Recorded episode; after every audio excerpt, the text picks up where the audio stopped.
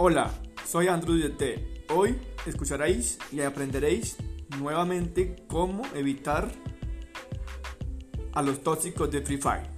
Así que si quieres aprender cómo evitar a esos tóxicos o en el debido caso de que te hagan emotes y cómo no pasar vergüenza ni ridiculeces ni rabias, entonces fácilmente sígueme aquí en este podcast que estaré explicándole toda la información cómo evitar a los tóxicos de Free Fire, mi gente, porque últimamente en la aplicación de videojuegos número uno en celular descargada de videojuegos de Free Fire se ha vuelto muy tóxica, o sea, mucho jugador tóxico, jugador que se cree pro, jugador que se cree lo que cree.